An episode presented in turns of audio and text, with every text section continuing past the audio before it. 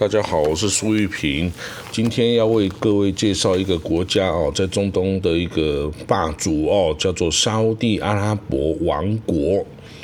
哦，那这沙地阿拉伯哦，大家不要想说它是一个很古老的王国，不是，其实它是一九三二年才建国的哦。它一九三二年在阿拉伯半岛啊，这个绍德家族创建了沙地阿拉伯王国。那它的国教其实是瓦哈比教派哦，这逊伊斯兰教逊尼派的瓦哈比教派。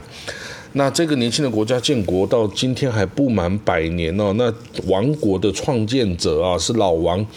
阿卜杜拉兹伊本沙乌德。那他过世之后啊，就是开始由儿子传位，因为他有非常多的妃子跟儿子哦，所以呢，他这个就开始。传呃兄终弟及的制度，也就是哥哥死了哦，王位传给弟弟，弟弟死了之后再传给弟弟哦，就是他不是传儿子的哦，所以一直到今天的国王萨勒曼呢，他到二零一二年呢，他被指定为是王储的时候，他都已经七十七岁了耶，而他之前他之所以能够当王储，也因为他有两个王储哥哥已经。都老到过世了哦，都还没有轮到当国王哦，所以他很幸运哦，这个排队啊，轮到了他当王储，然后他幸运的在二零一五年接任了沙地第七任的国王哦。那执政到今天呢，萨曼国王哦，他已经高龄八十六岁了哦。那他一样呢，都是这个建国的老王阿卜杜的亲儿子哦。那这样子的这种皇室传承哦，恐怕这个人类史上呢，也就是独一无二了哦。那九十年来哦，建国九十年来，大家都兄终弟及哦，来轮流当国王，这没什么好说的哦。只要大家活得够老哦，大家都有机会来当国王。那但是兄终弟及后来变成了父死子继哦，这个萨曼国王哦上台后，原先也是任命弟弟这个穆克林亲王哦来担任王储，那另外一名侄子啊穆罕默德就当副王储。那三个月之后呢，他先废了自己弟弟哦这个穆克林这个王储的地位哦，然后呢把这个副王储穆罕默德往上排当这个正王储，然后呢。呃，但是哦，这个这这一点已经是一种突破了，因为是第三代来接班的这种迹象了哦。那二零一七年呢，萨勒曼国王再把这个他的哦，再把这个原来的这个王储穆罕默德的侄子哈废掉，然后呢封他的第八个儿子，自己的儿子第八个王子也是穆罕默王子啊，穆罕默本萨勒曼哦。来当王储兼国防部长，那时候他只有年纪三十二岁而已，一九八五年出生哦。那这时候大家才恍然大悟哦，原来是他想要把他改成副传子的世袭哦。那但是世袭 OK，全世界王王室都是世袭啊，这个也是一个正常的这种传传位的方式哦。那但是他是让第八个儿子来世袭哦，他也不传其他比较老成的儿子哦，那这种也是有选贤的意识存在哦。那这个创新思维擦亮老王国的招牌，让这个年纪啊只有三十几岁的少壮派王储掌权哦，的确为沙地阿拉伯这个保守形象著称的王国展现了新的风貌啊。我们可以观察这几年沙地阿拉伯真的有很多不一样哦，在手掌实权的这个王储穆罕默本萨曼亲王啊，他堪称大刀破斧的改革下，我们可以看到沙地的女人啊可以开车了。而且女人啊，也可以不再需要依教规哦。之前是，呃，有男性亲属陪同才可以出门，或是才可以出国。那光是解放女性的这一点呢，这个穆罕默德王储啊，功德无量哦。这不是任何一个这种年纪八九十岁的这个老国王或老王储可以做得到的事情哦。所以这个有新思维，然后年富力强的王储哦，他有一些施政哦受到外界的批评哦，但是呢，你要知道哦，他有多少的政敌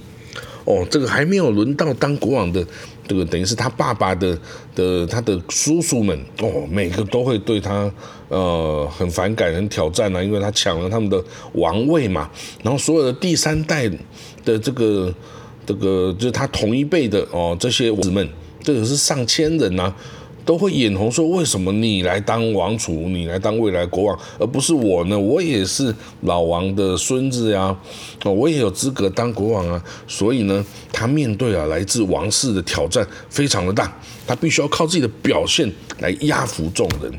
此外呢，年轻的穆罕默德本沙曼王储啊，他对于发展沙地的永续经济啊也很有想法。那明明是全世界最大出口石油、天然气、化石燃料的这个经济体哦，它光靠这个地层下喷发的油气就吃喝不尽了。但是它还是力主发展替代能源经济，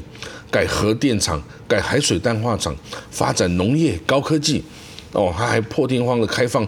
观光签证哦，他欢迎全世界的旅客到沙地阿拉伯来探索古文明的遗迹哦，啊不像。过去烧地哦，其实只有所谓的朝觐签证，你是穆斯林，每年去朝圣的时候，你才可以到沙地阿拉伯。以前是没有观光签证这件事情的哦，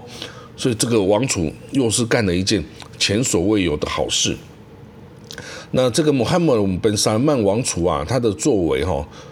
在一片死气沉沉的这绍德家族哦，真的就像迷雾中升起了一颗超新星哦，给人带来无穷希望。明明是这么一个富有的国家哦，占有地理位置那么重要，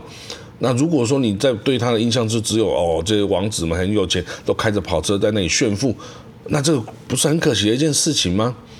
那善用国力巩固区域安全，沙地阿拉伯啊，以他的国力啊，可以在中东伊斯兰世界。在阿拉伯国家集团都扮演更加重要的领导跟稳定的角色，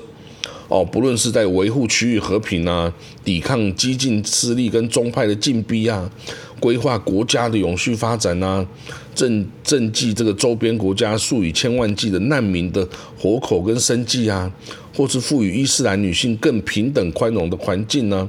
或在这个保有伊斯兰信仰的同时哦，也能跟其他世界国家、不同文明的国家有更多的来往啊，更有信心的面对这个欧美先进国家集团的虚索啊跟不合理的要求，这个是沙地阿拉伯可以做到的。那当然，作为沙地阿拉伯敌对阵营的什叶派大本营的伊朗啊，天然资源一样很丰富。但是饱受这个国际制裁禁运的限制啊，那比起沙地的处境差很多，那可以使用的资源呢，跟这个财力跟沙地比起来也是差很多。但是呢，伊朗啊却借由培植各种什叶派武装羽翼民兵组织的力量哦，在中东各地呼风唤雨啊，大打这个代理人战争。哦，那以沙地为首的这逊尼派力量哦，看起来很强大，但是哦，真于这个耽于易乐太久了，忧患意识也不足，面对这个什叶派的武力进逼哦，只能堪堪是守住阵地而已啊。那这个穆罕默德王储，穆罕默德本萨曼王储啊，上任以后啊。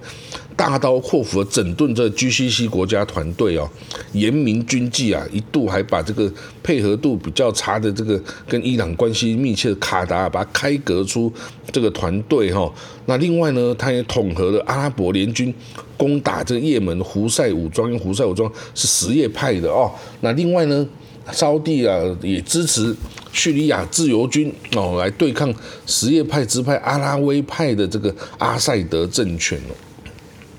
他也支持这个埃及哦，打击穆斯林兄弟会的努力啊啊，甚至哦还跟这个以色列哦这个犹太人的国家暗中修好啊，把以色列拉进了这个抗伊朗联盟，试图阻止这个什叶派势力的蔓延哦。那种种作为都是前所未见的创新做法，令人这个耳目一新。那沙地王室啊，他掌控了世界最多的油气财富啊，如果能善加运用的话呢，不仅国内民生经济受益，周边安全形势啊也能保持稳定安全。那面对欧美的快速发展，也能不落人后。所以呢，笔者我啊，对这沙地王室啊继承啊，由这个兄终弟及啊改成传子传贤的这个首例啊，还是持乐观支持的态度的。啊，毕竟呢，这是一个变动快速的时代哦。那如果再由这个上个世纪啊垂垂老矣这都八九十岁的老亲王们啊继续当国王的话呢，这样子的沙地阿拉伯啊，这个很难有往前快速发展的动力啊。那在未来呢，我们只要等这个年轻的王储哦有更多治国的经验的话呢，想必啊，沙地能够更加胜任作为逊尼派阿拉伯国家领袖的这个力量啊，跟肩负地区和平的责任。好，这就是我关于沙地阿拉伯的介绍，谢谢各位，